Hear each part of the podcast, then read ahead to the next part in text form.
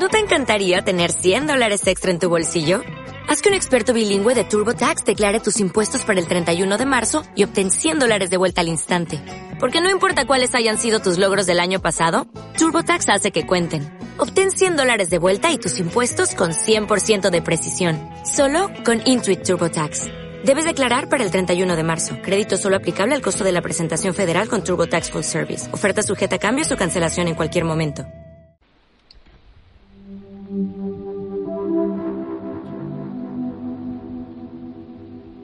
El ciberespacio. La última frontera. Estos son los podcasts de la tertulia Tricky.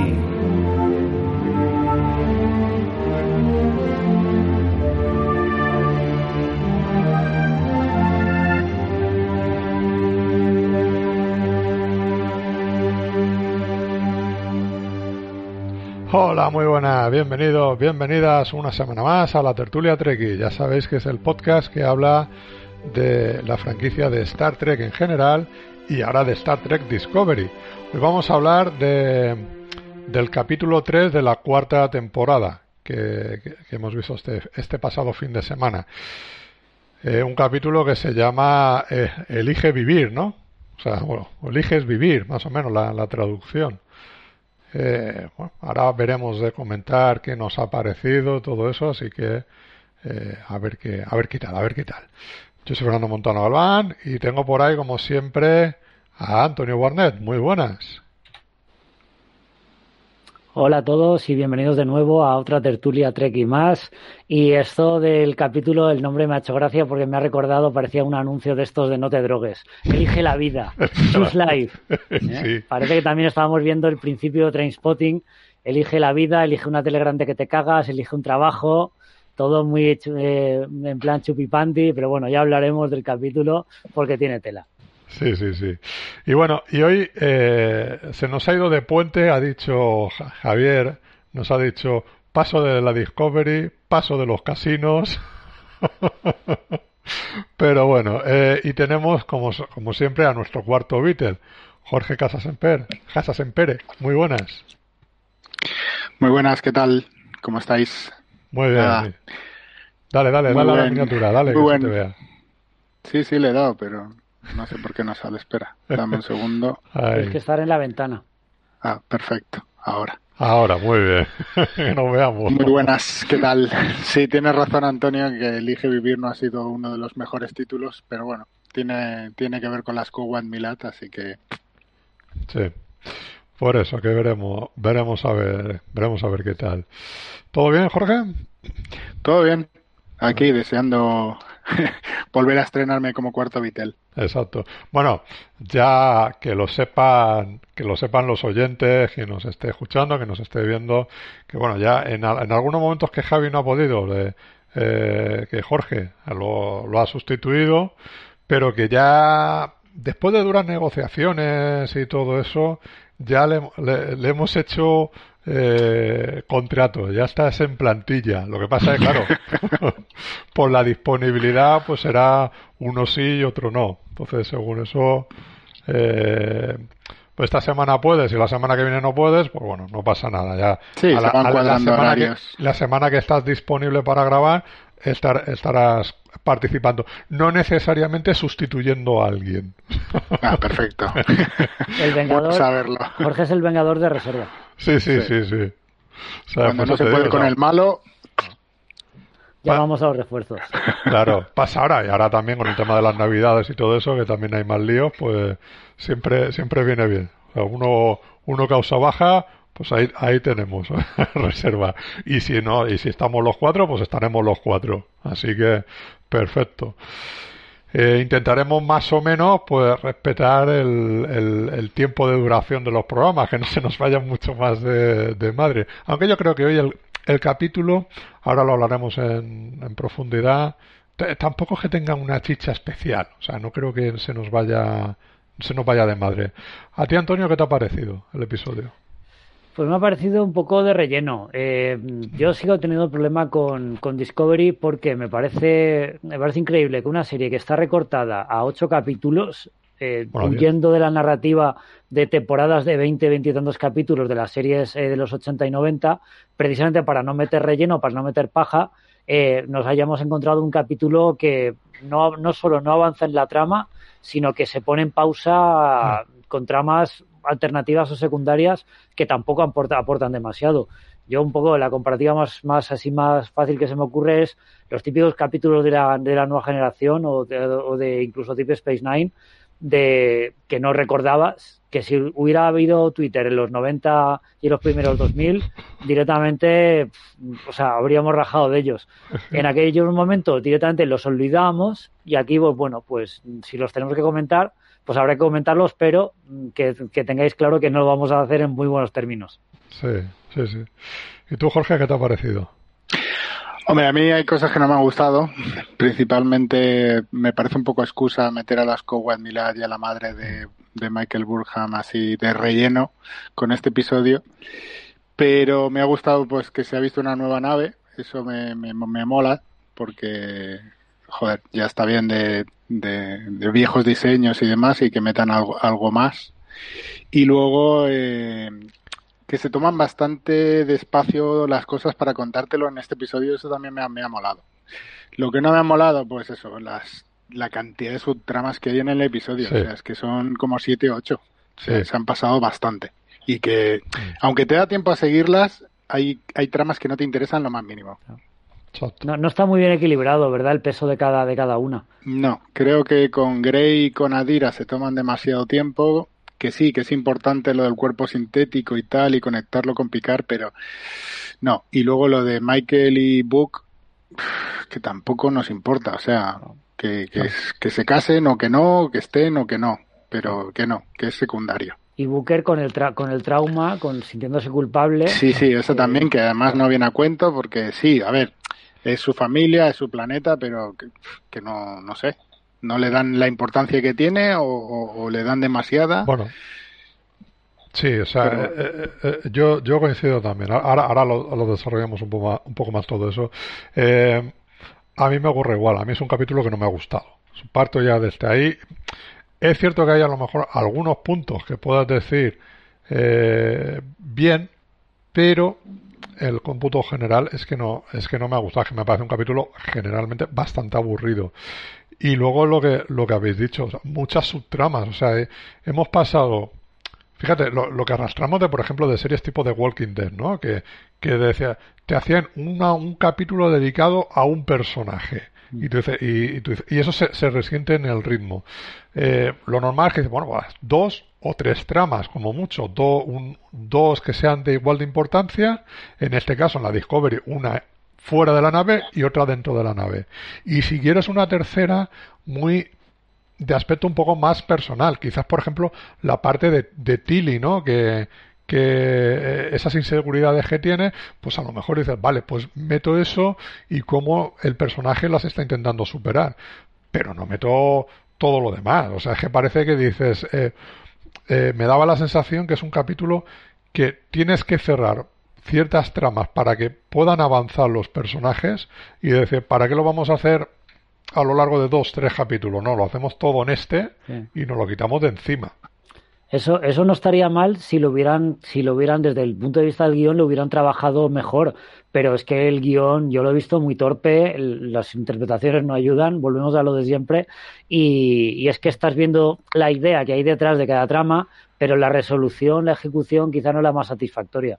Estoy pensando, por ejemplo, en el complejo de Tilly, la culpa de Book, de Booker, eh, no sé, o sea, puedes entender perfectamente que cada personaje arrastre algún tipo de trauma, algún tipo de inseguridad y que le, enfrenten a una situación para, pues para superar esos miedos o esas inseguridades.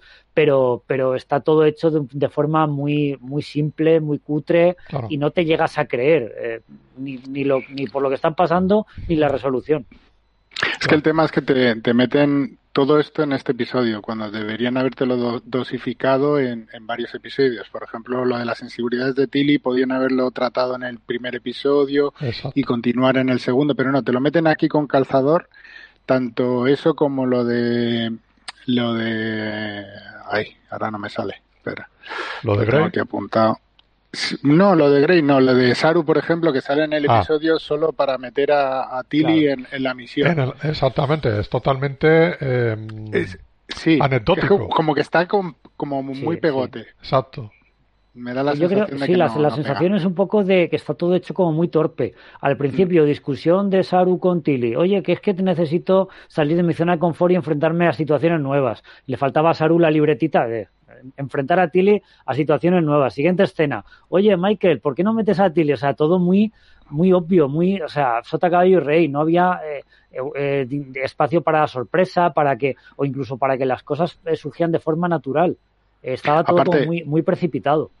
Yo creo que he contado como siete subtramas o, puede que ocho, o sea. No, no había tantas, pero puedo entender que te diera la sensación de que había eh, más.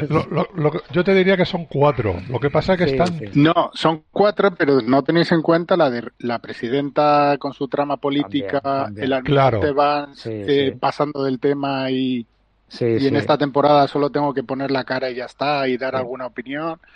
Luego lo de Yavini, que es la trama principal, que supuestamente es la principal, pero luego la trama principal resulta que son los alienígenas estos de Latinium, mm. que, que encima su nave es una parece una luna, pero no, no sé. Yo, aparte lo de Stamets con, con el Instituto de Ciencias de Vulcano Nivar, por llamarlo de alguna forma. No sé, tengo apuntadas también lo de, bueno, lo del doctor Culver y que es el consejero de la nave y que también se siente de aquella manera. Mm. Eh, el método del cuerpo sintético de, de, de Gray, que también mete la trama de Adira con Gray para meterlo en el cuerpo sintético. Luego eh, que le piden la ayuda al guardián Shi este, de, que es de los de los de la motita, ¿cómo se llaman? La raza esta de, de Yachia Dax. Los Trill. Eh, los Trill, coño, no me salía ahora. O sea, yo creo que hay unas ocho, si no he contado mal. Y, y bueno, lo de Stamets, que, que, está el tío currándose las ecuaciones y tal, y va al Instituto de Vulcano y prácticamente se, se ríen de él.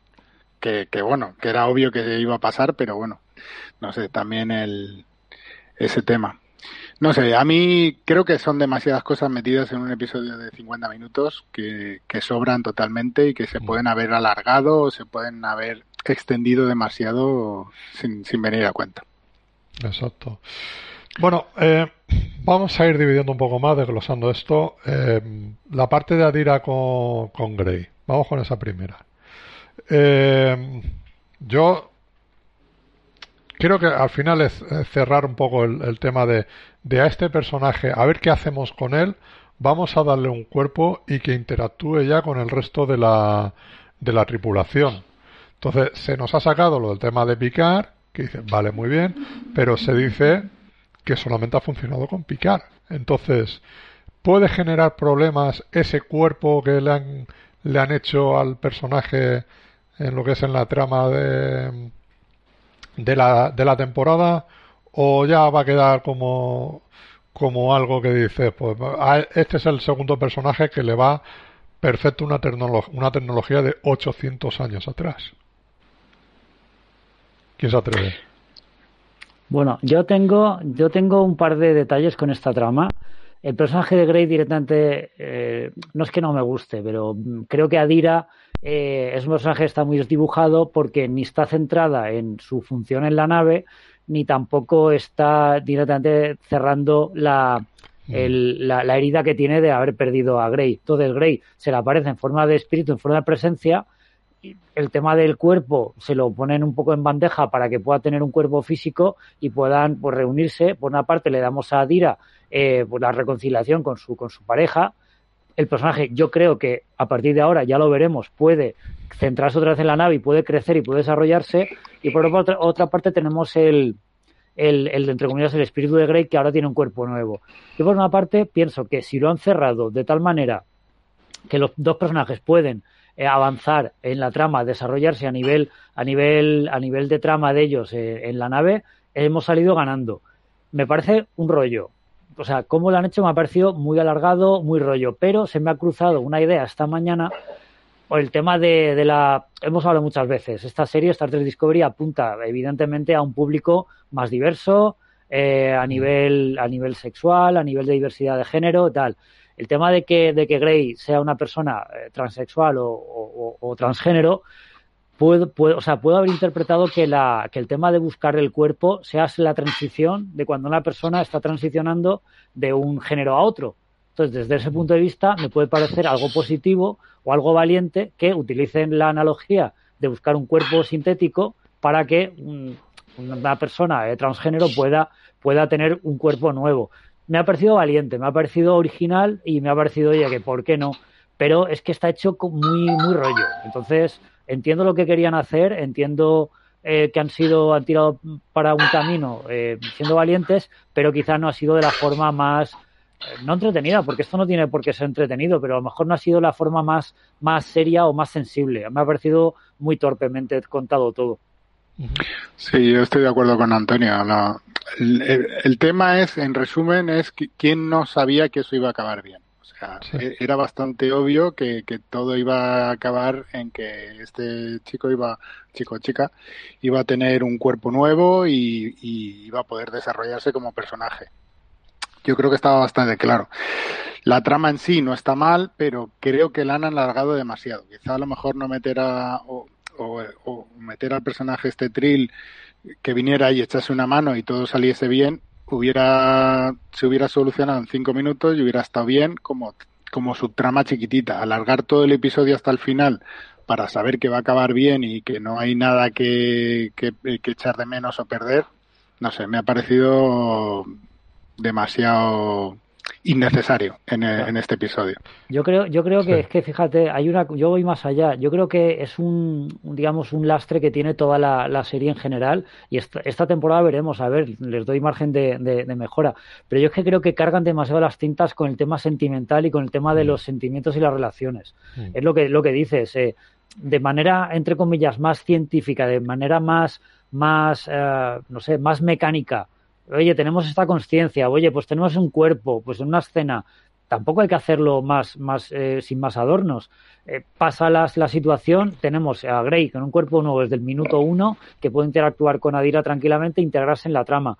Pero este, este interés, esta obsesión por hacer todo que sea, eh, eh, yo que sé, eh, tocar las sensibilidades, los sentimientos de uno a flor de piel. Y luego hablaremos de, de Michael que vuelve, vuelve a susurrar y vuelve a hablar.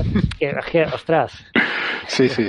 Vemos un, o sea, es que es un paso adelante y, y, tres atrás. Y ostras, podría ser todo un poco menos, menos adolescente y menos sensiblero y ser un poquito más maduro, más adulto eh, como no sé. habría, habría que analizar los capítulos según quién dirige el episodio. para ver eh, sobre todo el estado de, de Michael, ¿no? Para ver cómo, cómo actúa, ¿sabes? Para, para eso. Se puede convertir un meme de que, qué estado de ánimo de Michael eres hoy. Sí, sí. una escala de estados de ánimo y Fijaros, yo es que esta trama eh, creo que se tenía que haber solucionado al final de la temporada pasada. O sea, de alguna forma, o ya le das un cuerpo a este personaje, o ya empiezas esta temporada con que le has dado un cuerpo. Porque es que, recordemos que eh, de la quema aquí han pasado como cinco meses. Entonces, creo que han tenido tiempo ya para para que para hacer esa parte, ¿no? Y que ya lo, lo, lo estén, estén empezando a interactuar, que hubiéramos visto ya eso o sea, no esperar a lo mejor a este cuarto o quinto episodio, que es cuando empieza a interactuar ya en la mitad de la temporada. O sea, por eso digo que, eh, como tú bien dices, Antonio, quiero que la serie está arrastrando cosas de, de, las temporadas anteriores, porque luego también lo de la madre de Michael también es algo que ya lo tenemos aquí coleando, que, que, lo, que es un lastre que lo vamos a tener en la serie. Entonces, por eso te digo. Y luego el personaje de Adira eh, tuvo una muy buena presentación el, al inicio de la tercera temporada y ya está. Porque después se ha diluido por completo. O sea, claro, es que la ponían como una ingeniero, ingeniere o como la quieren llamar, maravillosa, que, que era mejor que Steinmetz, todo eso, sí, sí. Y luego no se ha visto, en algún episodio sí que se ha visto que echaba una mano, que ayudaba o que, que despuntaba, pero que no era ese ingeniero que prometían que iba a ser. No sé. Claro, es que de, pasar a parece una superdotada y tal, pues es, una simple becaria, ¿no? Ahora mismo.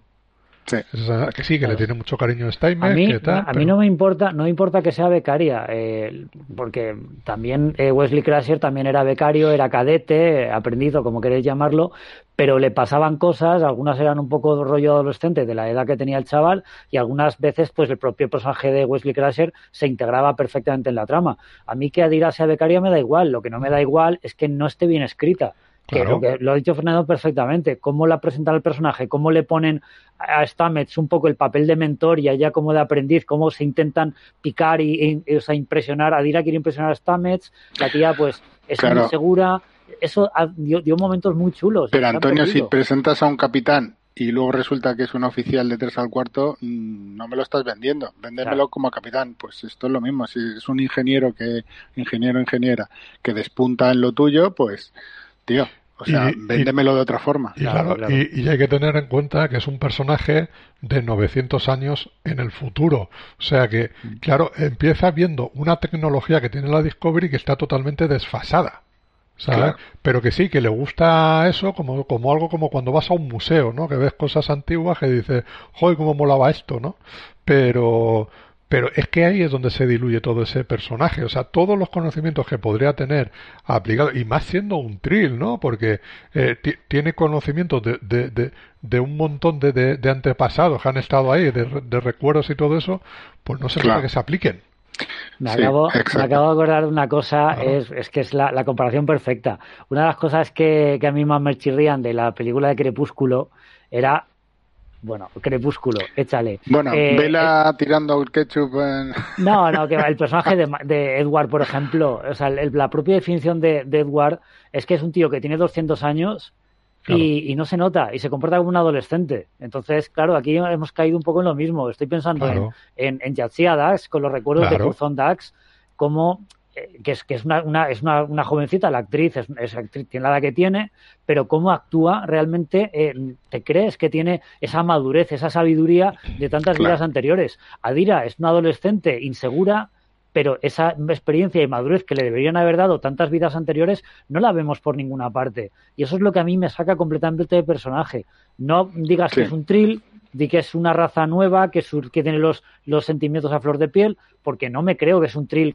con, con 800 años de, antigüedad. Claro. Porque no se comporta así. Claro, claro, por eso. O sea que, que el personaje empezó muy bien, se presentó muy bien, pero luego se ha quedado muy desdibujado. Esperemos que ahora esta parte pues también le sirva de, de, levantar a, los dos personajes, ¿no? Que, que, realmente aporten algo dentro de la, de la sí. Aparte que, que, puede ser que se lo merezcan, o sea que, que aunque tengan su sitio en la serie y, que se lo ganen, pero joder, que les den un poco de, de más motivación, de más tal, y que no todo sea sentimientos sensibleros de, de venga, llorad, llorad, no. Claro. Estoy pensando que como repitan la, la relación de, de Culver y Stamets, es que estamos listos. Sí, es que yo, yo de todas pueden caer un poco en lo mismo, pero espero que no que no repitan los mismos errores. Eh, a ver, yo eh, sé que Javi me diría, joder, eso lo diría Antonio, no, no tú, ¿no? Pero, eh, y eh, tendría razón. Y tendría razón, pero vamos, a, hay que pensar que, en primer lugar, son militares son militares, tendrían que tener un comportamiento mucho más, mucho más militar. Y la parte personal se la dejan en el bar. y en el bar es cuando ya interactúan y se, eh, al final están ahí conviviendo eh, durante las jornadas de trabajo y luego en, en sus ratos de mm. ocio. Entonces ahí es cuando ya que los personajes interactúen más y se conozcan más como personas. Claro. De hecho, lo, iba a comentar al principio. Eh, el principio del capítulo me, tuvo en, ascuas completamente. La primera escena antes de, la, de, la, de, las, de los créditos, con la otra nave, cuando se te transporta Givini y tal, y elige la vida, no sé qué, el capitán. O sea, gente teletransportándose en un puente de mando. Me recordaba a los Borg cuando se plantan en medio del puente y tal. Hay una especie de escaramuza, no sé qué. O sea, digo, hostia, esto es Star Trek, esto es lo que me mola. Un puente de mando, el capitán, eh, un invasor no sé, elementos que reconozco de, de, tramas típicas de Star Trek, pero luego ya es el no, culebrón. Pero ¿te has creído que el, que el capitán, el, bueno, tenía un nombre, Pickett, el capitán Pickett no dejaría que se llevaran la, el, el, joder, lo que se usa en las naves, ahora, el dilitio, no, no se dejaría que se llevan el dilitio si, si hay bastante para la federación ahora mismo. Entonces, yo no me creo que se deje morir así. Sí. De hecho, yo tampoco me, creía la escena porque, claro, como empieza como empieza, digo, esto y el capítulo anterior era como Kobayashi Maru, digo, esto, esto es la sala de hologramas y están haciendo un examen. ¿Cómo reaccionaría si te, se teleporta una Cobo Milar y no sé qué, no sé cuántos, no sé qué? Y claro, cuando el tío se muere y se muere de verdad, dices, hostia, ¿qué ha pasado? Pero sí, el principio empieza cañero, empieza con elementos reconocibles de un poco del, universo Star Trek, pero luego es como que se pone todo en pausa hay un, protagonismo demasiado evidente a, las tramas personales con un par de destellitos aquí y allá de tramas trekkies. Pero, como decía al principio, el equilibrio no está nada compensado. Mm. Aparte, Givini tiene cuatro espirros porque tres mueren en un sitio, otros tres mueren en otro y ya no les queda. Luego se queda sola al final del capítulo. Sí, sí, sí, sí. antes de meternos ya con toda, toda esa trama, que es digamos la principal, vamos con la con las otras. Vamos, por ejemplo, con la de con la de Book, con la de Booker. Eh, creo que dentro de, fíjate, de todas estas tramas secundarias, yo para mí es la que más puedo llegar a justificar, ¿no? Porque es el intentar superar el, claro, la depresión que tiene el hombre por haber perdido a, a su familia y, y, su planeta en sí. Yo creo que eso yo lo entendería, sinceramente. Yo, lo, yo esa parte la entendería y la podría justificar mucho más. Entonces, eso tiene que tener un elemento ya que digas, eh, vamos a intentar que ya el personaje avance, que entienda ya que, bueno, esto ha pasado y ahora hay que seguir, seguir hacia adelante, eh, que te lo hagan ya en un solo capítulo que no lo estemos arrastrando continuamente, que, que tendrá secuelas, sí, pero que, que el personaje tendrá que aprender a, a, superar a superar la pérdida, como, como hacemos todos, al fin y al cabo. Entonces, por eso te digo un comentario... Dime. perdón, iba a decir que hay un comentario que he leído las reseñas del, del, de la IMDB y le ponen, ponen unas críticas durísimas, le ponen puntuación de 1 y de 2, de, 10, de base 10 eh, la gente ha sido bastante hater con este capítulo, pero ostras, es que te lo lees y dejando un poco el odio y las, y las, las críticas injustas, hay muchas cosas que tienen razón. Eh, tal como te cuentan que Booker supera este trauma, no se lo cree nadie. Una persona que ha perdido a un familiar y que ha perdido todo su planeta es algo con lo que va a tener que convivir toda la vida. No puedes tener un, una, un destello y, y, estar en paz contigo mismo y con la vida. No, no, lo vas a arrastrar toda la vida. Entonces, claro, el numerito de enfrentarse a esto, de que te dé la palmita en la espalda eh, una vulcana que incluso entiende que tiene sentimientos y que esos sentimientos te pueden hacer sentir culpable, eh, eh, es como, como no haber entendido precisamente la, la, cómo funcionan los, los duelos y cómo funcionan los el hecho de, de sobrevivir un, un, trauma. No sé, es como en plan de venga, va, liquidamos esto y en el siguiente capítulo va a estar dando hostias sin ningún tipo de, de, lastre emocional. No se, lo, no se lo cree nadie. tampoco te crees que, quiera ser útil ya desde el primer momento, Claro, claro. Estaría amargado en su habitación, en su camarote. Y le, y le duraría tres capítulos. Es que lo hemos visto antes. Ah, es que lo hemos visto en temporadas anteriores. Incluso con Spock, cuando estaba encerrado en sí eh, mismo. Sí, exacto. Es, que... Pienso que está muy mal llevado y que, que podían haberle dado otro tipo de dolor, no cargarse su planeta y tal, aunque tenían que hacer un golpe de efecto grande, pero yo qué sé, no sé. Pienso que está muy mal resuelto, muy mal llevado y, el personaje en ese sentido está para mí mal actuado y mal llevado. Es que tampoco es muy buen muy buen actor el pobre. No, no digo que sea mal actor, lo que pasa es que yo qué sé, no, no te crees que, supere la cosa porque una vulcana le haga un enlace mental y ya está, y le enfrente a, a la visión de su sobrino y lo pueda ver por última vez. Es que las cosas no se superan por ver una foto o ver un vídeo, no sé. Tienes que pasar tus etapas de, ya, ya se lo dijeron a Homer, negación, tal, aceptación. Pero en fin. Eso es, pero es que superarlo como lo supera Homer, nadie puede. ¿eh? Eso... es que ese es otro nivel. Ese es un nivel de, como dice el doctor Gives, qué rapidez de asimilación, ¿no? Ay, Dios mío. En fin. Pues mira, esos cinco puntos me, me dio base para, para un guion de cine. Cuidado. Pues mira. Sí, sí, sí. Aprovechar eso, eh, eh, esas cinco fases. Lo que no sabías es que los, los Simpsons lo habían predicho ya. Sí, todo, todo, todo. Todo lo han predicho los Simpsons. todo, todo, todo. Que ibas a hacer una película. No, no, o sea, sí, es verdad, o sea, no, no es que da, pero sí, sí, que ya hace tiempo, eh, en base a, a, a, a, esos cinco puntos, a esas cinco fases, sí que me dio para decir, hostia, si es que en esto puedo desarrollar una historia. ¿Qué claro. O sea que. a ver si sale, a ver si hay algún productor escuchando. guiño, guiño. Qué suerte, qué suerte falta, sí, sí. Bueno, eh, statements. Eh, la, la, trama un poco de statements. Eh, ¿Qué tal? No sé, a ver, yo no me lo creo. Me lo veo ahí con sus ecuaciones, ahí el tío comiéndose la cabeza.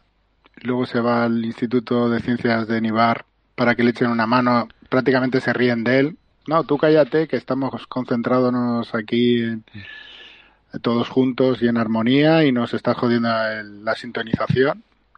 No sé, para mí está muy desaprovechado.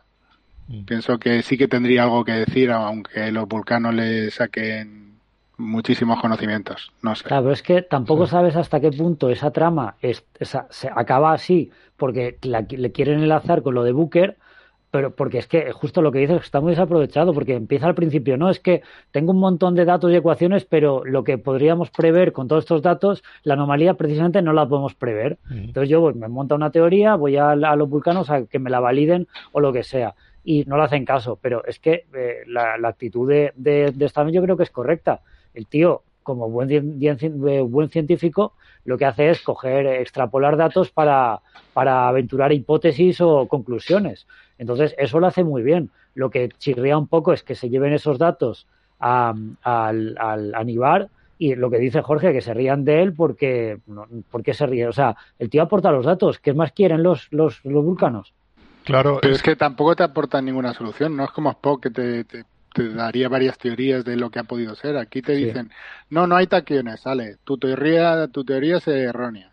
Vale, no. pero desmontamela con otra cosa. No me digas que has venido, a, a, he venido aquí a que me ayudéis. Claro, no me estáis claro. ayudando si no me aportáis ninguna otra teoría a la que pueda agarrarme para, para solucionar podríamos, el tema. Podríamos decir que son unos volcanos un poco perezosos, ¿no?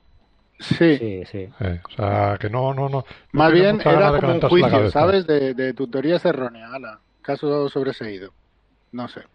Claro, es que esto tendría que ser un poco Sheldon Cooper, ¿no? Que es decir, tu teoría es errónea. Y entonces si él te explica, y es por esto, por esto y por esto. Efectivamente. Luego tú demuéstrame pero... si yo estoy equivocado, que no lo voy a estar, ¿no? Como diría, como sería Sheldon. O sea, yo por... creo que no se han querido meter en camisas de once varas o no tienen buenos asesores científicos claro. en la serie. Yeah. Y, y, No, yo, yo creo que los asesores están en el bar. Están allí tranquilamente tomando su cervecita. discutiendo sobre, sobre y... sentimientos, ¿no? Para ponérselos a Dira y a, y a Grey. Exacto, exacto. Yo creo que pasa un poco lo que lo comentó Javi en algún en algún capítulo pasado, creo que Fernando tú también lo comentaste. Eh, los showrunners y los guionistas no entienden lo que es Star Trek. O sea, claro. están escribiendo Star Trek en base a lo que ellos creen que es Star Trek pero ni han visto las series antiguas, claro. ni se han informado, ni desde luego se han empapado eh, y han investigado en qué es lo que define Star Trek y cómo están narradas las historias y cómo están desarrollados los personajes. Pero, los vulcanos no se comportan así. Pero de o sea, todas formas, fíjate, no sé, yo como guionista, eh, claro, te encarga, no, tú vas a ser guionista de, de Star Trek, vale, no tengo ni idea de Star Trek, nunca he visto Star Trek. Por lo que tendría que hacer primero es empaparme un poco so, claro. sobre, sobre Star Trek si no me si no hubiera algo que diga, yo soy incapaz de, de desarrollar algo sobre este universo digo yo no me meto.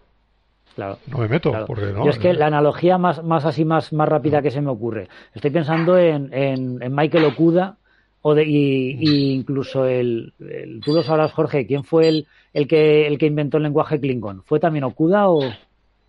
ostras pues ya me has pillado Creo bueno, que no. Que Okuda, fue... Okuda, fue, Michael Okuda fue el que, el que diseñó los, los L-Cars, todos los, los sí, organigramas y tal. Que... Y hubo un tío, que no recuerdo si fue Michael Okuda u otro, un lingüista, que inventó un idioma. Entonces, el tío inventó un idioma como herramienta para contar historias. O sea, no, se llama... en Star Trek Discovery se llama Mark Okrand. Mark Okrand, eso, lo confundía con Okuda Okrand, vale, pero sí, Michael Okuda es uno y, y Okrand es otro. Pero eso, yo estoy pensando, por ejemplo, que si tuvieran que inventar un idioma nuevo para Star Trek Discovery, no lo harían, porque no hay una persona implicada hasta tal punto de bucear en, el, en la gramática y en la lingüística para crear algo. Entonces, yo creo que están, está hecha con retazos, con ideas, ¿no? Yo es que creo que los vulcanos son así. Yo es que creo que una persona se comportaría así. No tienen una base real, eh, estudiada, trabajada, investigada, y sobre esa base sólida han construido los, los, las historias. Mm. Se nota que es una, es una serie muy pobremente escrita, muy pobremente interpretada y que cuando rascas un poquito te das cuenta de, eh, de, lo, de lo vacía que es, de que fuera de un, un, entretenimiento pasajero no hay una no hay una calidad intrínseca porque detrás hay gente que ha hecho bien su trabajo y es una auténtica lástima. Pero yo es que creo que aquí, esto ya lo hemos dicho, muchas veces los guionistas ahora son, son más jóvenes, son millennials y entonces si esto fuera gente de 40, 50 años que escribiera... Pero es, que, es que Marco, Marco Graneste Marco Graneste eh, tenía, también tenía a lo mejor 20 o 20 y tantos o 30 años cuando inventó el lenguaje Klingon. Sí, pero... ¿Por qué un chaval... Sí, pero... son gente ya de... Son Sheldon Cooper del de la vida. Son gente superdotada. Claro. Pero con 30 años salías muy preparado al mundo y ahora con 30 años no sales casi sin estudios. Ahí, ahí, es un poco a donde es generalizar mucho, pero es que no, no, sí, sí, pero te entiendo. Yo sí que el mayor fallo que le he hecho en cara, iba a decir a Star Trek, a Discovery en, en particular, y un poco esta nueva ola de, de series Trekkies con Discovery picar a la cabeza, ya veremos la del resto, es que están hechas de una forma, entre comillas, muy pobre y muy de una forma muy poco, como poco comprometida, como para cubrir el presupuesto. O sea, hoy, cubrir la... hoy en día se dice mucho lo de, por ejemplo, los 40 son los nuevos 30. Y eso es un poco sobre todo por el tema de la mentalidad de, hoy en día de la gente. Pues yo me siento como los 40 son los nuevos 50. a, mí, me pasa siempre igual, como eh, al final de muy jovencito, siempre está, me he juntado con gente más mayor que yo, pues al final tengo la, la impresión que digo, mmm, cuando son un poco más jóvenes que yo, digo, no, no hablamos el mismo idioma. Sí, sí, sí.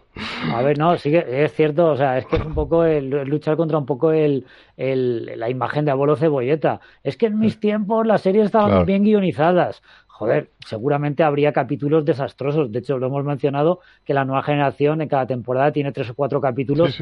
Es que directamente en el DVD te lo saltas. Pero, ostras, había rascabas y a tres, cuatro capítulos de una temporada podías salvar. Es que no hay, no hay, serie de Star Trek que no tenga episodios de relleno. Claro, por eso digo. es que aquí se notan más porque hay menos. Y no hay serie en general, porque con veintitantos capítulos por temporada, dime, eh, que, decirme qué serie hay que todos los capítulos sean redondos. O sea, mm. no, Muy, muy, complicado. Es muy difícil. Por esa Además, sin ir más lejos, como ha comentado Antonio en, en The Walking Dead, por ejemplo, eh, llegaba un momento en que te cansabas de tanta trama y tanto culebrón. Tanto culebrón. Al final decías, tío, necesito que me des mm, dosis de zombies y, que esto sea una serie un poco más de acción y de y de no, no tanto romanticismo, tanta historia entre me llevo mal con este, me llevo mal. Es que no me interesa. Claro, Para eso veo, veo Aquí no hay quien viva o yo qué sé. El capítulo de los melones. Es que ese capítulo es... A mí me causó trauma. Hombre, en, en realidad Walking Dead tal como está planteado el cómic, el, cómic original, Robert Kirkman sí que quería que, que, vieras que lo importante eran las relaciones entre los personajes, cómo se relacionan en un mundo que está dominado por zombies. A ver, claro, pero no, no en 10 temporadas. Claro, es lo que iba a decir. E, ese ritmo en el cómic está mucho más equilibrado y en cuanto vieron que el culebrón gustaba a la gente y podían estirar el chicle, le dieron más protagonismo al culebrón. O sea, les fue la mano completamente. Yo me planteé la sexta temporada y no, no he seguido. Pero, yo duré hasta la tercera, o sea, que con eso te digo. Claro, el concepto de The Walking Dead, y ya no volvemos a Star Trek, eh, es, es, que los muertos vivientes son los humanos, son los que están entre comillas, vivos. Muertos en vida. Están muertos en vida, es eso. Entonces, y eso es lo que no sabes aprovechar. Pero bueno, volvamos a la Escucha, eh, ¿sabes? Yo, yo mejoraría Star Trek Discovery metiendo zombies, ¿eh? a mí me encantaría. ¿Eh? Pues mira, podría estar guay. A mí me encanta. Igual que cuando me meten a un capítulo de vaqueros ahí en, en Star Trek, que yo ya, a mí ya me ganas, ¿sabes? Pues que me metan ahí unos zombies, unos vampiros Es que esto lo hemos perdido, porque claro, estoy, estoy haciendo referencia a, los, las temporadas de 20 y tantos capítulos, y claro, el capítulo musical, el capítulo de bucles en el tiempo, el capítulo de vaqueros, el capítulo de, de vamos a meternos en los hologramas y vamos a, estar, claro, un poquito más de algo más ligero. Necesitamos utilizar más la sala holográfica que te permita crear otras historias, ¿no? Eso lo hacían muy bien tanto el Teniente Paris en Voyager, ¿sabes? Como en, en, en, Espacio Profundo 9, el Doctor y, y el y, Julian Basir y exactamente. y, y, Brian. Ah eh, o Brian sí. o Brian. Sabes que hacían metían tramas de gángsters y cosas así. Entonces claro eso estaba muy bien. Entonces eso yo es lo que he hecho menos en, en todo esto. Vale que la primera temporada podamos decir como estaban ambientadas en el siglo XXIII las salas holográficas no estaban o en principio eran todavía fase beta pues que no, no las metas, pero ahora ya en este, en este siglo 31, que metan esos capítulos, oye, eh, que si es un capítulo embotellado, pero que sea un capítulo divertido, que nos lo pasemos bien, y ya está. Eh, Tilly, venga, vamos con Tilly. Eh, yo para mí siempre ha sido un personaje que me ha gustado mucho, pero que la estoy viendo cada vez eh, mucho más perdida. O sea, que los guionistas no saben qué hacer con ella porque le han querido dar eh, más eh, más presencia, ¿no? Eh, siendo incluso la primera oficial. Ahora no sabemos muy bien qué cuál es su función en la, en la propia nave. Entonces, esas dudas que tiene aquí, que supuestamente las tendría que estar desarrollando ya, en los capítulos anteriores estar arrastrándola, pues se nos queda muy desdibujado, ¿no? El, todo, ese plan y luego el, el, decir, bueno, salir su, su, zona de confort y el cuidar las plantas de Saru, que vale muy bien. Yo creo que aquí el fallo está en el showrunner o a la showrunner, mm. porque en la primera temporada sí que tenían un concepto muy claro de lo que sería Tilly, en la segunda queda un poco ahí entre terreno de nadie y aquí se ve como muy desdibujada, muy muy que no saben hacer con, ella, que sí que es un apoyo de Michael Burham, pero no sé, que está entre Pinto y Valdemoro, no sé. Yo creo que se ha, se ha, perdido el personaje porque se ha roto esa, esa, pareja que formaba con Michael en las primeras temporadas. Michael, al no ser, al no ser capitán y ser pues, una, eh, digamos, otro, un rango inferior, podía estar de tú a tú con, con Tilly eh, digamos que se hacían amigas, se podían complementar, la inseguridad de una se complementaba con la seguridad de la otra. Y entonces yo creo que desde que Michael ya no está al mismo nivel que Tilly, Tilly es como que está perdido, necesita un, un, acompañante. Estoy pensando, por ejemplo, en la Forge con Data, eh, hmm. pues eso, la típica pareja de que, de que funciona, el personaje por solitario está bien, pero es mucho mejor cuando le pones a alguien para interactuar. Pero Entonces Tilly está, está buscando a, ese, a, ese, a esa persona para interactuar. Con Saru pasó en el, en el capítulo anterior y ha tenido un par de detallitos en este, pero no los ves, porque Saru en realidad es como un Spock, tiene los sentimientos como los tiene y, Tilly está demostrando cada vez más, porque me parece, me da mucha rabia, porque el personaje era encantador al principio y ahora me, no, o sea, no conecto nada con ella porque es un adolescente que no hace más que balbucear. Entonces a mí ese tipo de personajes me carga. A lo mejor un, espectador más joven sí que se puede identificar, pero Tilly, de estar entre comillas más segura de sí misma, a ser un manojo de nervios que te dan ganas de darle dos tortas en plan espabila, pues claro, hemos salido todos perdiendo. Pero es, una pena porque la actriz no se lo merece, porque a mí me gusta mucho la actriz y me gustó mucho el personaje, pero, pero es que se lo, se lo han cargado al no saber encontrar el tono y yo creo que es un personaje que va dando tumbos y cada vez da un poco de lástima, aunque suene un poco fuerte. Sí.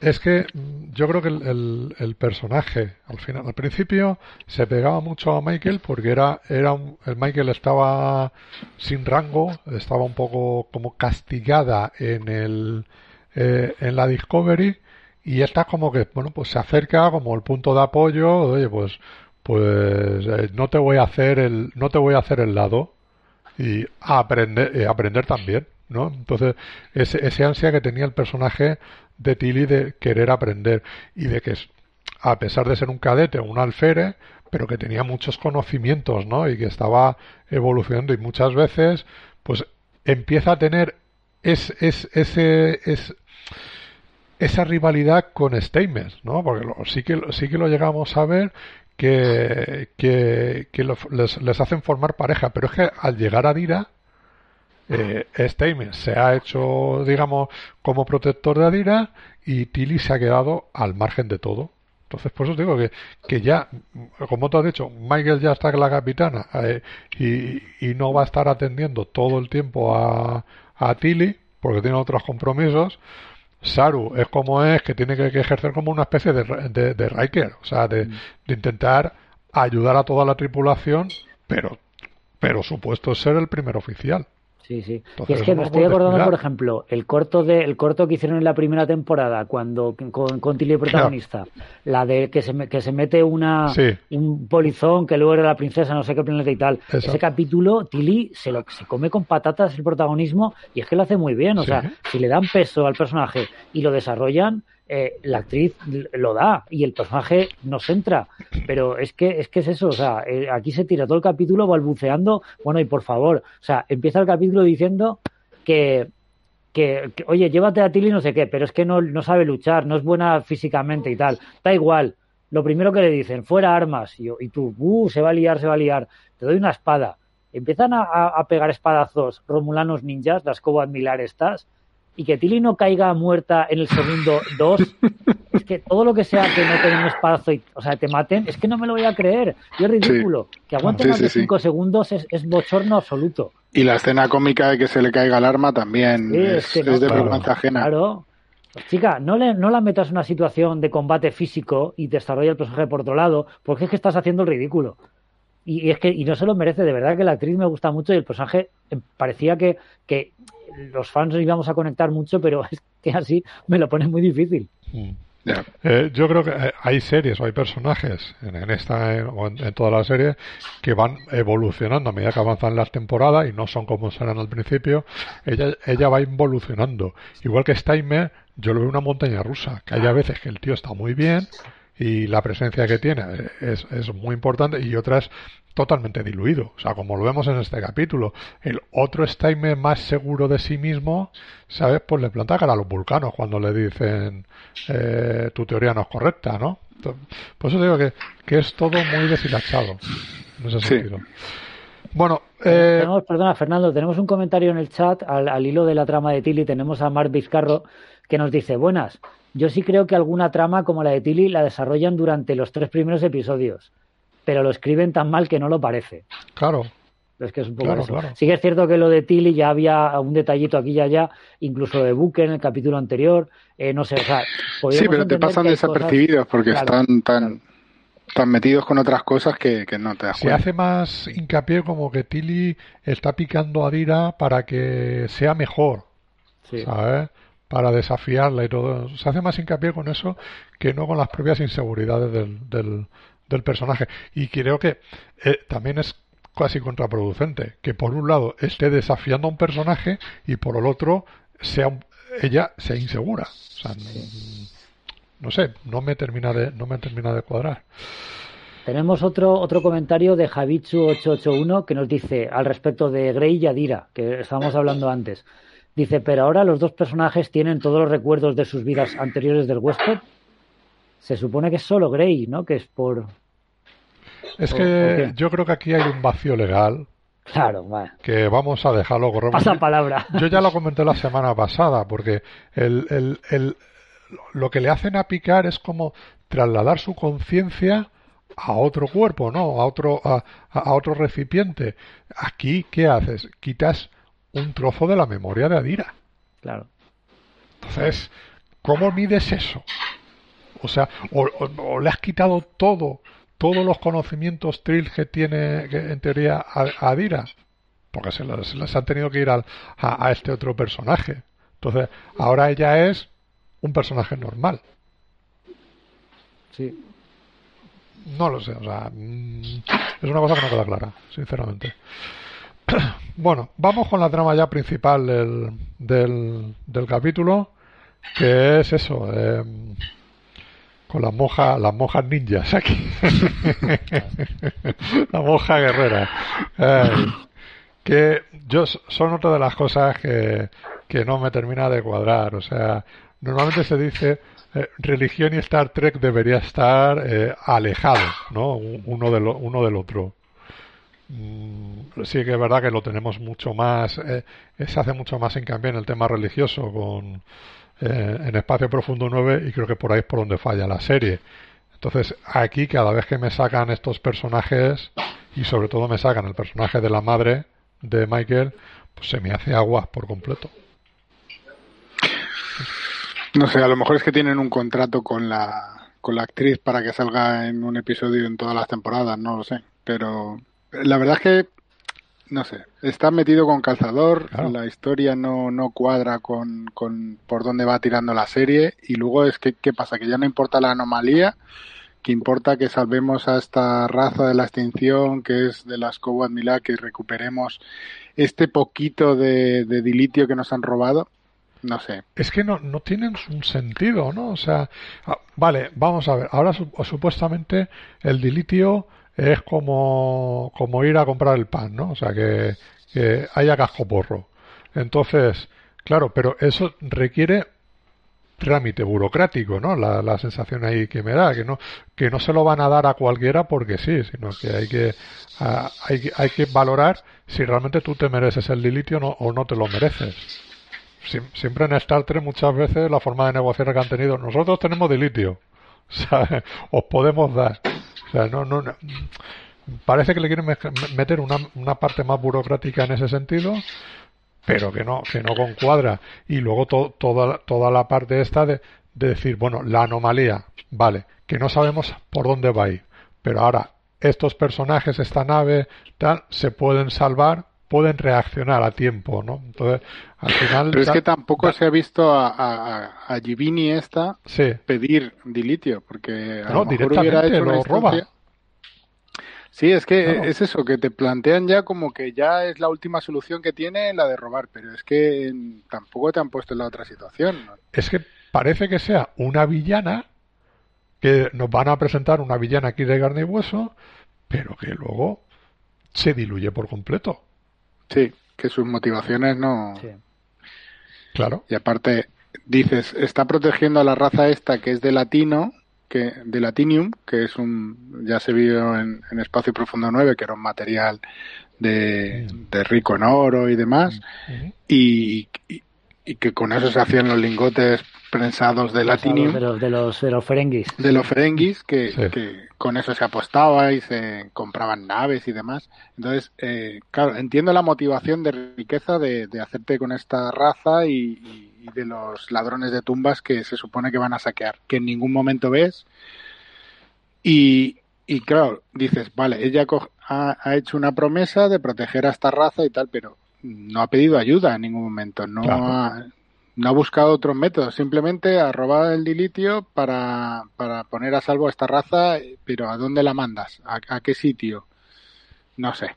Me parece muy trillado todo. Claro, es que no tiene sentido, porque si tú dices, no, quieres salvarla, protegerla de, de la anomalía esta, tú la anomalía no sabes por dónde va a ir. Claro, es que es, es que es ¿Qué quieres? ¿Adelantarte un poco a la anomalía para decir que estos puedan salir por patas? Es que no cuadra.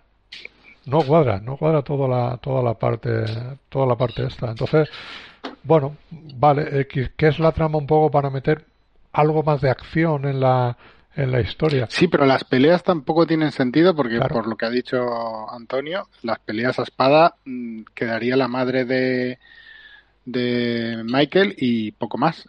Y encima ya se la ve que prácticamente no puede pelear, porque en el episodio se ve que no han practicado mucho con la espada y, es que no se le ve ducha ni mucho menos. Claro.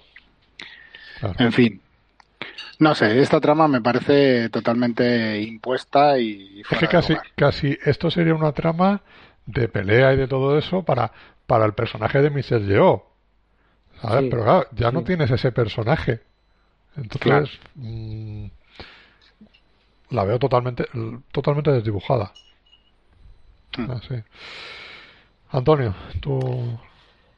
Pues yo tengo bastantes problemas con esta trama porque es que desconecté, directamente desconecté. Veníamos de las tramas de Grey, de las tramas de Stamets y aquí directamente con la Cowad Milar. Eh, elige la vida, por favor, elige la vida, tal, frases de galletita de la suerte.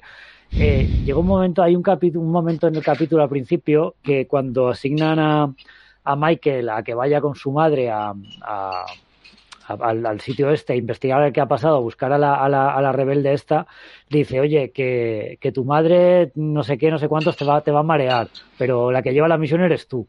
Pues yo a partir de ese momento solo estaba pendiente de las veces que su, la madre le vacilaba a Michael. Y, y, y, pasa, pasa varias veces. Hay veces que, que Michael tiene unas órdenes, lleva la misión, pero la madre le dice, no, pero es que hay que respetar las costumbres, venga, las armas fuera. No, pero es que hay que respetar las costumbres, no sé qué, no sé cuántos. Y, la, y Michael queda eh, que no tiene ningún tipo de autoridad, que la madre le vacila y le chulea, que eso, que es lo que más gracia me hizo, porque lo demás me pareció un rollo, un rollo sin, sin nada de interés.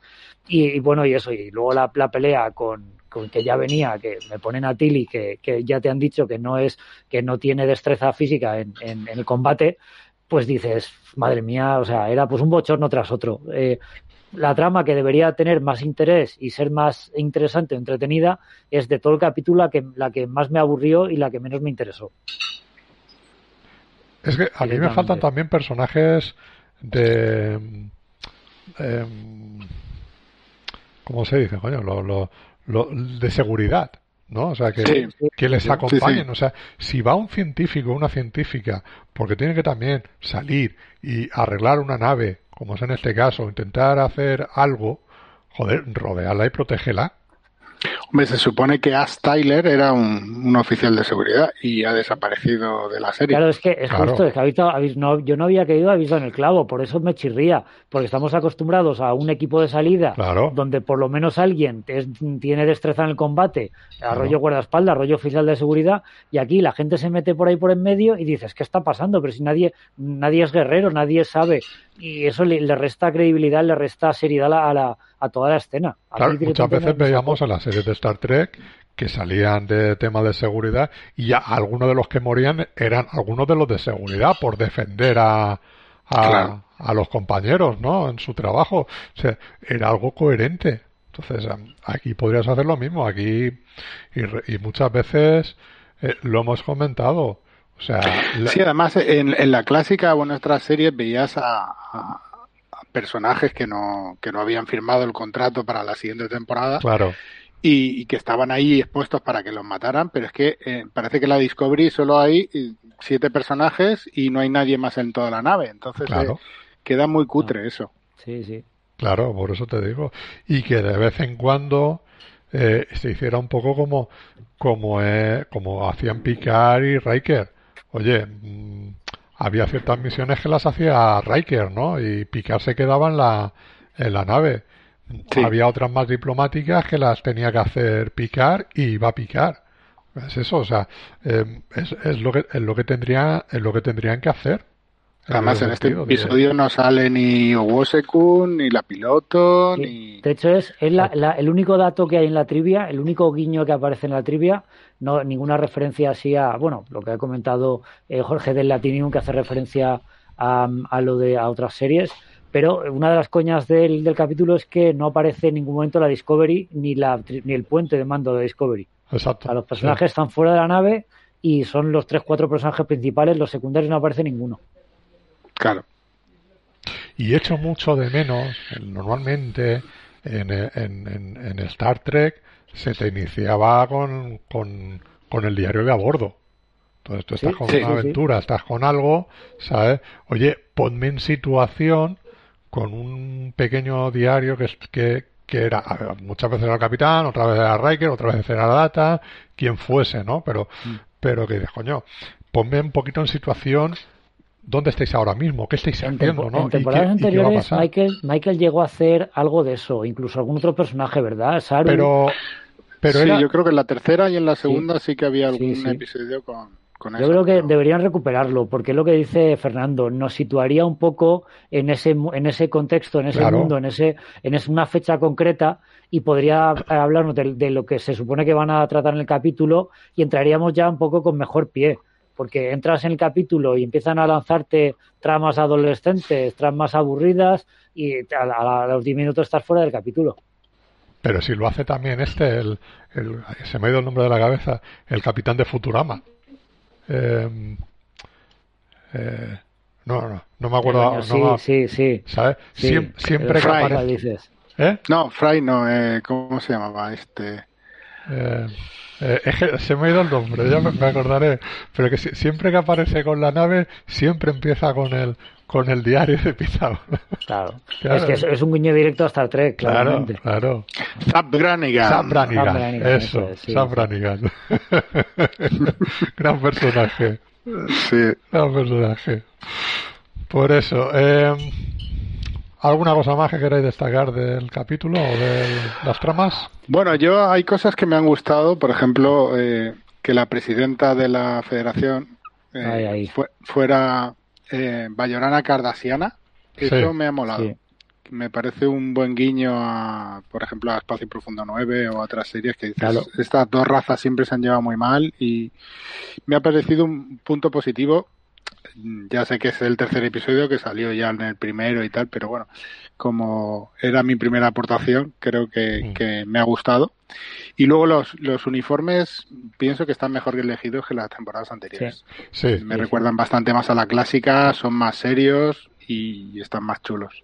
Yo iba a decir que me, me gusta mucho el aspecto visual que tiene la serie. Eh, hace, tiene muchos ecos de una serie clásica de, de Star Trek. O sea, clásica me refiero a la vieja usanza. Mm. Eh, se ven planos de la nave, eh, se- hay más, más, más plano medio con los uniformes y los, y los personajes interactuando en plan diálogos, como las series antiguas. No sé, hay menos concesiones a la, a la, a la acción gratuita y los- las tramas están más enfocadas a las relaciones entre unos y otros. Sí. Es cierto que se pasan de, de sensibleras, pero bueno, estos son personajes hablando como siempre ha sido Star Trek. Y una cosa que me ha gustado también mucho, lo han mencionado Jorge al principio, y es el, el atisbo, los detallitos aquí y allá de las, de las tramas políticas y las tramas burocráticas. Eh, lo que le dice al final el, el almirante Vance a Michael, la analogía que pone con la orquesta y tal, no, no, yo es que Eso nosotros es- me ha somos parecido esto. genial. Mm. Es muy tricky, a lo mejor la analogía con la orquesta no es la más, no es la más chula, la más épica, pero es que está muy bien. O sea, la, la flota estelar era el brazo armado de la Federación. Mm. Nosotros somos exploradores, somos militares, hacemos lo que los, lo que los jefes nos dicen. No entramos Lo- en otro tipo de. El único pero que le pongo a esa escena es que se lo explique a, a Michael Burham, que debería saberlo. Claro, Claro. Pero, Dices, se lo, se lo pintas a Tilly o a otro que no sepa de la federación y te lo compro. Pero se lo Claro, explicas sí, a sí, Michael claro. y es que no tiene ni sentido. claro. claro. Sí, sí, podías pensar, no, no, es que lo sabe, pero hay que recordárselo de vez en cuando. Claro, también, claro. también. Pero que- creo que de- dentro de lo que es Star Trek de estas dos temporadas en el futuro, este al- almirante Banks es el, digamos, el personaje más trekky.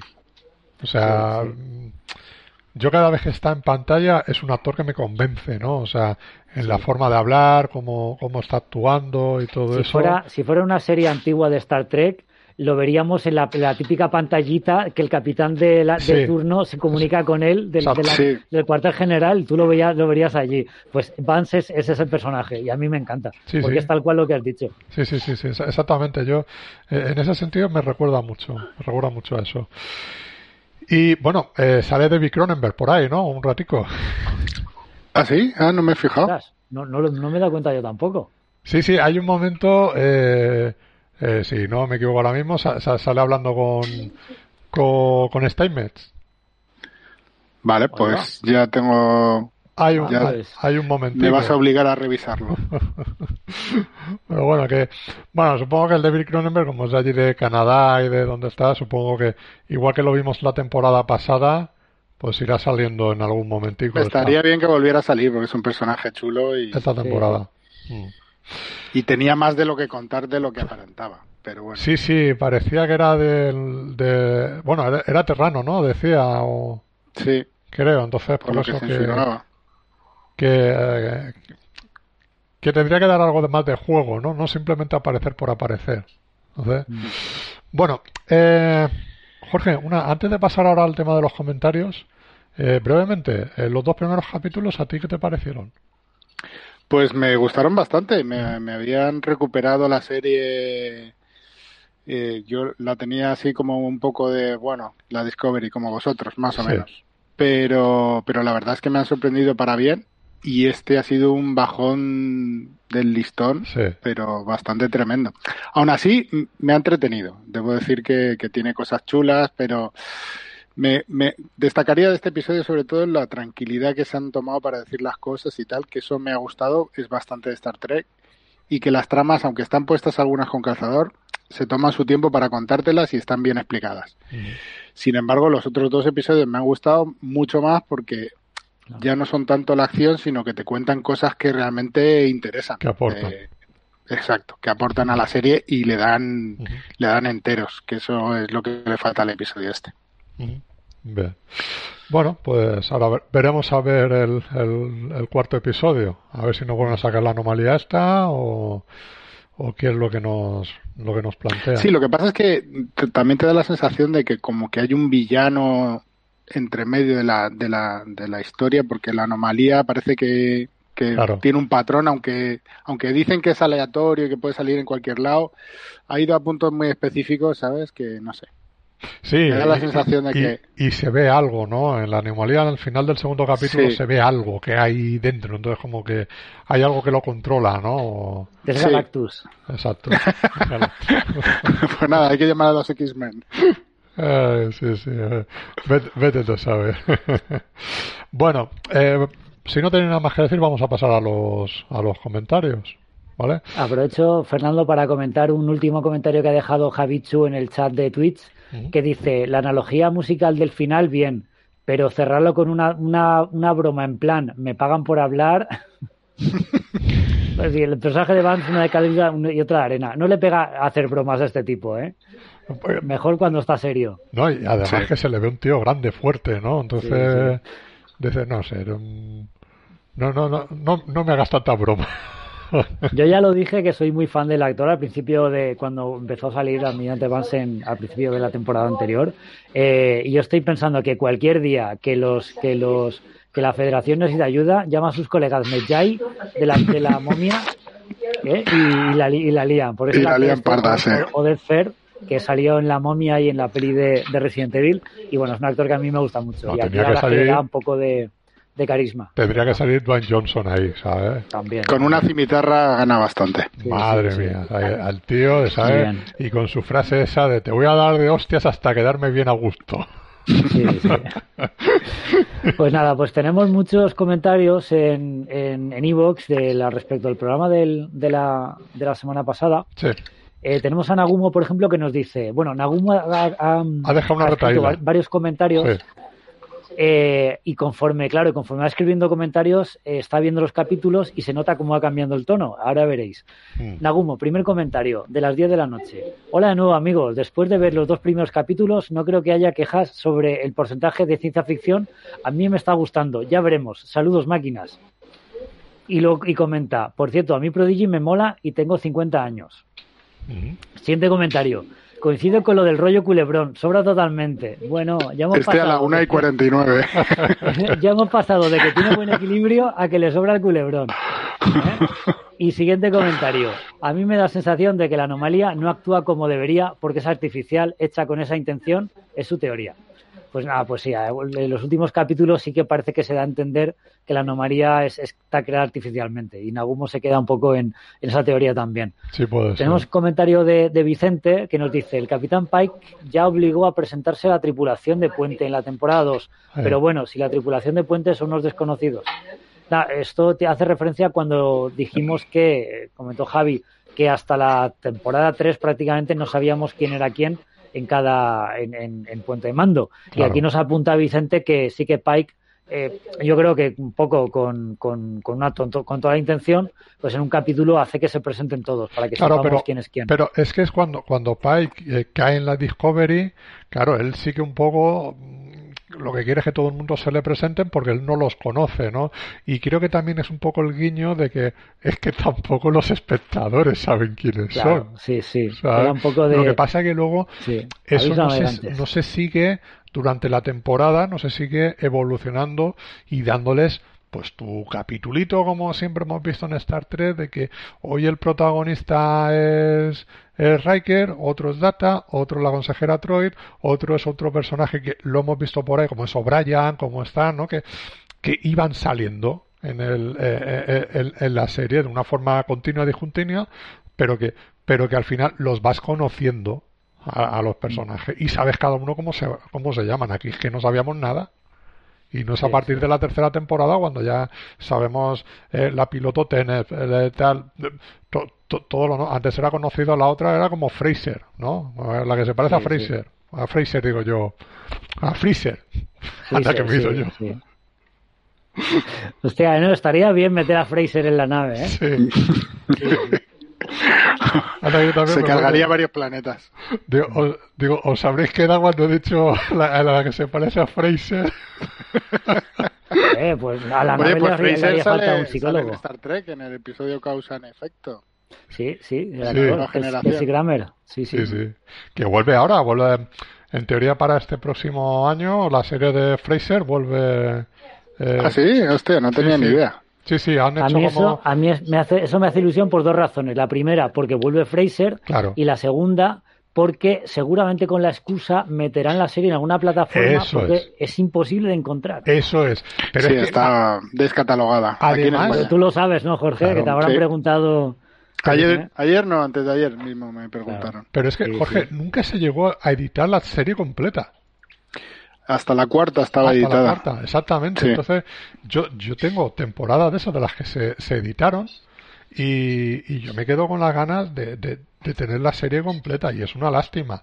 Eh... ¿Sabes lo que pasa? Que, que hubo una época muy buena de, de sacar series de, de seguido y todas las distribuidoras apuntaban a seguir sacando temporadas y tal el problema viene cuando ya empiezan las distribuidoras a no ganar dinero, a sacarte las series ya cuentagotas y al final las distribuidoras no pueden aguantar las pocas ventas y empiezan a cerrar y ya las series, olvídate, porque ya no ganan dinero sacando temporadas. Claro, claro, claro. Yo, y, yo te digo que, eh, claro, yo he revisionado lo que tengo en DVD y alguna vez Oye, la he querido buscar por internet y es que tampoco la consigues entera. Entonces yo lo que deseo, y como no ha estado nunca en ninguna plataforma, a ver si ahora cuando venga esta de eh, Sky Showtime, que es la dueña... La pondrán ahí casi seguro porque es de Paramount. claro, y, es de ahí donde van, van a hacer la, nueva serie, que estarán todos los, personajes menos el que el padre de Fraser, que falleció hace un par de años.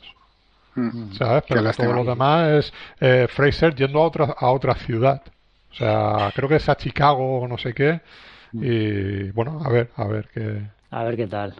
Bueno, seguimos con los comentarios. Ahora tenemos uno de Pachona Dama, como, como siempre, un buen tocho, pero bueno, aquí encantados de que nos dejéis tochos. Nugnek Trectulianos, un gusto saludarles. Sois el primer podcast que escuché de Star Trek y comenté, aunque por afinidad me considero miembro de la Hermandad Estelar Simoniana, haciendo referencia a Dani Simón. Como dice Javier, no tengo vida suficiente para escuchar todo el contenido Trekkie que se ha generado en los últimos años. En la lista pendiente están Torpedo Rojo y Remeras Rojas, pero no puedo negar que la Trecturia ocupa un lugar especial para mí, aunque en las últimas temporadas no estuviera de acuerdo con vuestras opiniones. Dicho, bueno, dicho esto, gracias por seguir ahí. Nosotros mismos tampoco estamos de acuerdo con nuestras propias opiniones. me siento culpable, de hecho, por tener algunas opiniones. sí. Sí, sí. Dice, aunque eh, aunque intento no escribir los mensajes kilométricos de otras temporadas, no puedo evitarlo. No tengo el don de ser locuaz. Como os decía en temporadas anteriores, desde el segundo visionado de la primera temporada, soy Tim Michael. Desde ese momento decidí ver la serie con la mente abierta y con ganas de disfrutarla. Reconozco que mis expectativas bajaron, pero el disfrute es muchísimo mayor. Por temas laborales estoy más que quemado de soportar a gente que vive con la escopeta cargada y ya no tengo hipertensas, no, tengo ganas de que esa intensidad infecte mi tiempo libre, ni tampoco tengo ganas de series hipertensas, megadramáticas o con enredos argumentales. Resumiendo, me ha gustado mucho el inicio de la serie. Estoy a tope con la capitana Burnham, alfa y omega de esta serie, y odio a Paramount. No puedo ver la serie en sus países legales. Así que, como dicen los potrescasters, he tenido que pedirle ayuda a mis primos Oriones para poder, disfrutar, para poder disfrutarla. Muchas gracias por vuestros esfuerzos, abrazos y honor. Capla. Ah, bueno, hace Pachona Dama hace un comentario. No hemos, no hemos hablado de Michael en este capítulo. Eh, pero es que tampoco. Tampoco, pero bueno, yo decir, lo, que, lo he mencionado un poco de pasada, decir que lo que me había gustado Mike en el primer capítulo, que está como más ligera, que incluso sonríe, aquí vuelve a hablar en susurros y Sí, sí. es- volvemos a la Michael que tampoco me gustaba. A ver, Pachona Dama, ¿qué, le ha qué, tal, ¿qué tal le ha parecido esta, esta Michael? Mm. Llegamos al comentario de Lili Vigo. Dice, hola, ante todo quiero agradeceros el informar sobre el nuevo podcast PodTrek y cosas de Star Trek. Se nota la buena relación entre los diferentes podcasts. Puro espíritu Trekkie. Aunque no sé de dónde voy a sacar el tiempo para escucharlos a todos. Cuando oí el nombre del primer episodio, Kobayashi Maru, se me pararon las, se me pararon las antenitas, porque me trajo recuerdos de la serie original. Lo que más me gustó fue la reincorporación de Saru. Es un personaje que me atrajo desde el principio. Hasta ahora me es indiferente la relación sentimental de Adira y hasta diría que la de Michael. Quizá pues que, porque quiero aventuras, aventuras y aventuras, y menos problemas personales existenciales. Con respecto a la anomalía, me sonó al nuevo villano de la temporada, actual de la de Doctor Who, llamado Flujo, pero que también se come galaxias enteras. Claro, claro. Eso, Fernando, tú podrás decir, ¿se parece más o menos? Hombre, mm, yo creo que alguno que tuvo la idea era fan de, Do- de Doctor Who. Sí. Bueno, veremos, veremos a ver por dónde, por dónde van. A veces me pierdo con la tecnocháchara, quizá porque la veo con subtítulos y no me da tiempo a leer y comprender lo que dicen, o que como Javi soy de letras. Muy buen podcast, así que hasta el próximo. Un saludo para los tres y larga y prosperidad. Pues Igualmente. nada, Lili, un saludo y gracias por tu comentario. Ah, y por cierto, me olvidaba, me apunto totalmente a los audios de The Orville. Muy bien, bien, sumando, sumando a la causa de Orville. Muy bien. Ya somos dos. Sí, sí. Sí, sí. Sí, ya, bueno, mm, llegaba creo que a mediados de febrero, principios de marzo de Orville, así que ya, ya nos va a coincidir con Picard, pero le daremos también la cobertura que se para, merece. para, para hablar Que, también. muy de bien. hecho, no lo hemos dicho aquí, pero que por ser algún despistado, eh, las dos primeras temporadas están en, en Disney Plus. Por si Sí. alguien no la ha visto, tiene Disney Sí, Plus, quiere sí. verlas ahí, pues ya están, llevan un La mes o Navidad, por ahí la Navidad llegó cuando el mes pasado pusieron eh, The Orville en Disney Plus. Exacto, exacto. O sea, ya preparando para, para lo que se viene, ya te digo, en febrero, la tercera temporada. Y esperemos que no sea la última, que hagan algo más. Muy recomendable tanto la serie eh, como los dos programas que hicimos eh, especiales sobre la serie. Vale mucho la pena. Pues sí. Muy bien. Llegamos al comentario de Miguel Trek. Le- las ondas gravitacionales detectadas por primera vez hace unos años fueron producidas por la fusión de dos agujeros negros, así que entiendo que puede existir semejante sistema binario, aunque no ocupan tan exagerado espacio ni van sin rumbo, a toda velocidad por la galaxia. Hace referencia, para el que se haya perdido, con eh, la anomalía, precisamente. En cuanto a que destruyan o absorban, supongo dependerá de la zona de impacto y de la velocidad. A la velocidad que dicen, creo que más que destruir, absor- que, que- que más que destruir que absorber. Si hay algún físico por aquí, que me corrija. De todas formas, dan a entender que es algo completamente desconocido y posiblemente no natural. Tendrá que explicarlo. De momento no lo veo mal. Acordémonos de, de, de Beyer y el Nexus. El problema es que estamos en un universo con motores de esporas y niños mutantes capaces de producir quemas, por mencionar solo dos cosas, Así que esperemos lo peor. A ver si esta vez la explicación es menos Marvel y más Star Trek. Me, gusta, el, comentario menos Marvel y más Star Trek. Menos Marvel y más Star Trek. Menos Marvel y más Star Trek. Eso tienes que ¿Eh? explicarlo porque no todo el mundo lo va a pillar. Bueno, iba a hacer un vídeo, lo leí el otro día, iba a hacer un vídeo con la sintonía de Marvel de, de, del MCU. Tan, tan, tan, tan, tan, tan, tan, así. Pero bueno, lo explicaré, lo explicaré otro día. A- eh, anónimo, tenemos un comentario anónimo. Yo creo que detrás de la anomalía está la Alianza Esmeralda, que se ha recuperado. ¿Qué era la, la- la Alianza Esmeralda? No me acuerdo. No era lo de los Oriones, los, Ah, sí, sí, los sí. estos de antenitas Sí, y, justo, los y andorianos y los ¿era? oriones, justo. Exacto. Sí, Lo de la tercera temporada, ¿no? sí, Sí, creo que sí. Mm, Sí, sí. A mí no me convence esa teoría. No, no, creo que desecharon la idea enseguida. Sí, sí, sí. Sí. Y el último comentario es de Rubén.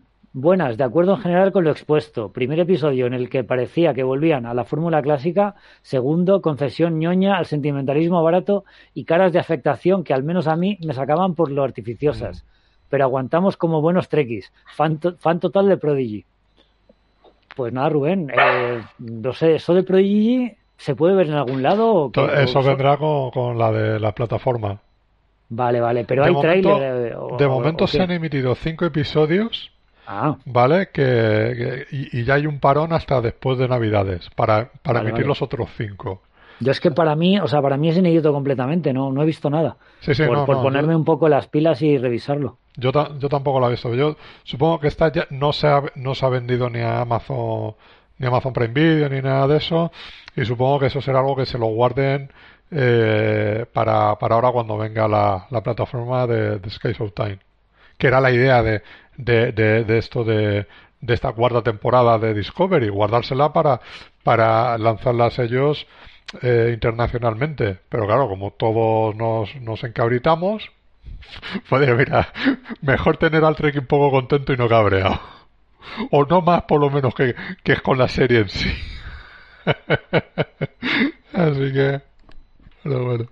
Se ha notado, ¿no? O sea, yo creo que en, los comentarios y todo eso, ya lo, lo, decíamos, Lowerdex no tuvo tanta participación y aquí ha sido volver Michael y, vuelven aquí la gente que, que quiere, quiere expresar su opinión. Así que nosotros nos alegramos, los agradecemos como siempre y tenéis en, en, en Twitch en directo, que lo, lo, lo vamos a, lo, emitimos los lunes por la tarde, puede variar la hora según según según estemos, mm, según la disponibilidad puede variar un poco la hora y o luego lo tenéis en YouTube, también en formato de vídeo y en todas las eh, plataformas de podcast eh, lo tenéis también en, Google Podcast, en Spotify, en Amazon Music, en Evox y ahí en Evox nos podéis dejar